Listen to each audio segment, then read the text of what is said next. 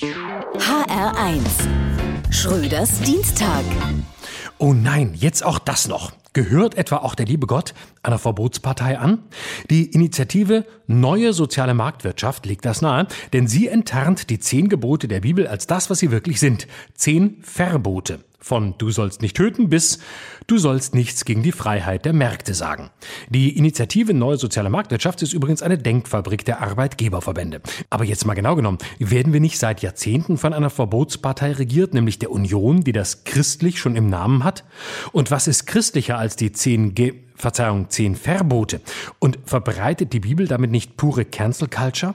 Du sollst keine anderen Götter haben neben mir? Mit diesen zehn Verboten hat die INSM Annalena Baerbock abbilden lassen in ganzseitigen Anzeigen und im Internet, und zwar in einer Stilisierung als Moses mit den Gesetzestafeln.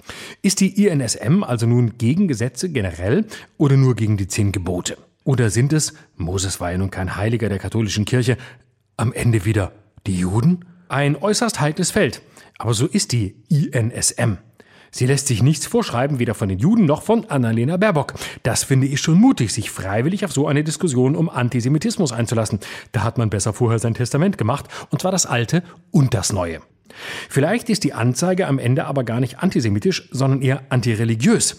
Denn das scheint doch der Tenor zu sein. Die Grünen als biblische Eiferer für die Klimaschutz eine Religion ist. Dabei weiß doch jeder, dass die deutsche Religion immer noch das Auto ist, und zwar das mit dem Stern, dem schon die heiligen drei Könige gefolgt sind, und Gerhard Schröder.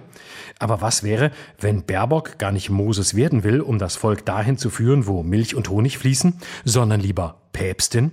Als Stellvertreterin Kretschmanns auf Erden? Das wäre auch schlimm für das INSM, dass schon wieder eine Frau an der Spitze stünde, obwohl man dort vermutlich nichts gegen eine weitere Amtszeit von Angela Merkel hätte.